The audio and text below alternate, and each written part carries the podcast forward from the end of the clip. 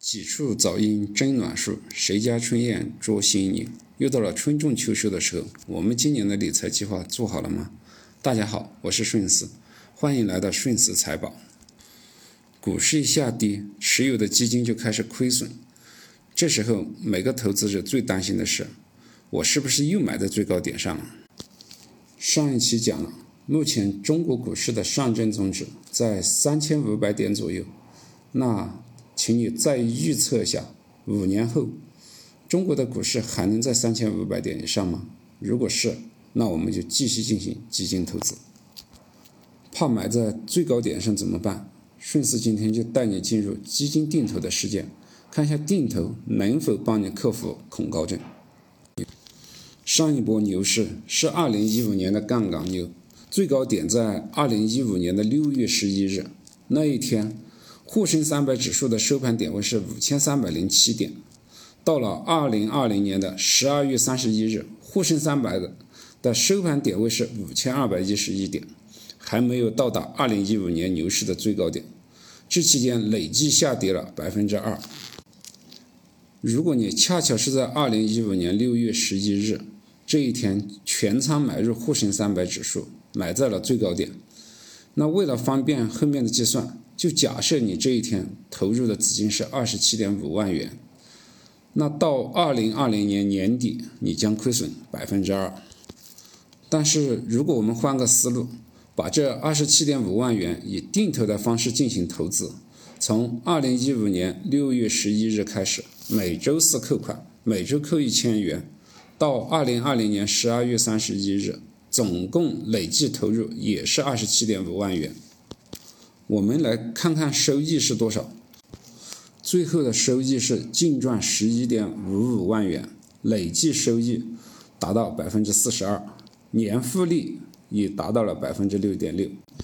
因为资金是逐批投入的，二十七点五万元的启动基金里面有大部分的前期都没用上，加上这部分资金的零钱宝的收益，年复利应该可以达到百分之八。可以看到，一次性投资和坚持用五年半的时间进行定投，差别还是很大的。定投比一次性投资可以多获得百分之四十四的收益。如果在二零一五年的最高点一次性投入二十七点五万元购买沪深三百指数，从投入开始基本一直都处在亏损的状态。这种状态中，我想你很难坚持的做到持有五年或六年的时间等待回本，这要有多大的心理素质才能扛得住啊？可能大部分人都会中途割肉离场，造成亏损的事实。但用定投的方式就不一样了。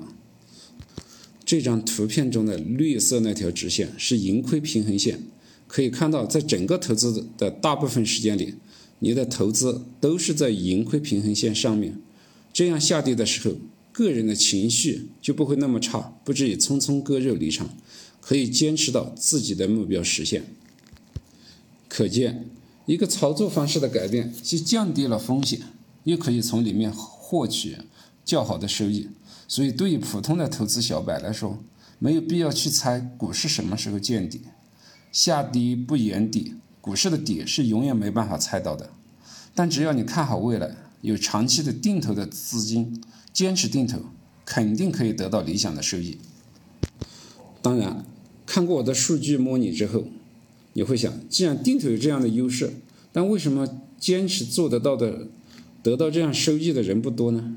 这里我就要讲定投的一个劣势。定投在下跌和震荡市中都会有比较好的表现，但如果股市处于长期的上涨走势中，定投是永远跟不上一次性投资的，所以如果你判断后市股市是一路上涨的，那就使用一次性投资的方式，这样得到的收益肯定会比定投高。但在实际的操作中，我们的投资经常会受到我们周围的一些人的影响，哪怕是下跌的市场也会有反弹，股市一反弹，就会听到周围的人又赚了多少钱。一看自己的定投那么缓慢，心里就不淡定了。情绪是一个没办法控制的东西，很多人可能会放弃定投，又去做追涨杀跌，结果可想而知。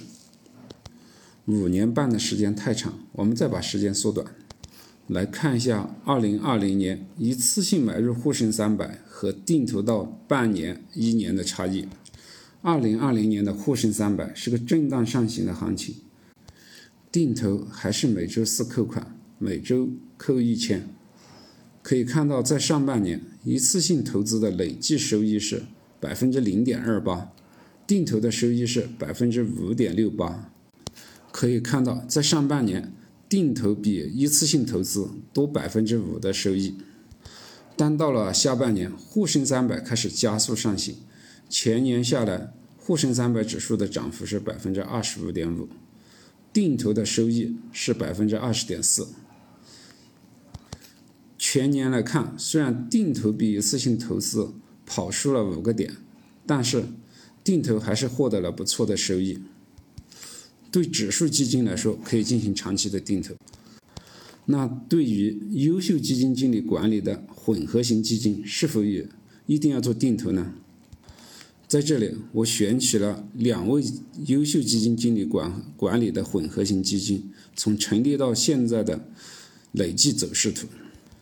一个是董承飞的新权气势，一个是张亮的华安策略精选混合。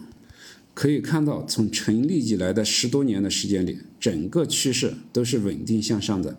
在大盘大跌的年份，它的波动也不是很大，所以对于这类基金来说，可以一次性买入，而不一定要去做定投。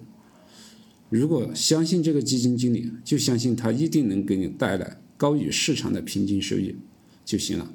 请注意，这里说的是市场的平均收益，而不是最高收益。总结一下。定投最适合的是做指数基金的投资。如果你对后市非常担心它下跌，也可以做定投。而对于优秀基金经理管理的一些混合型基金，可以不做定投。今天的分享就到这里，感谢您的聆听。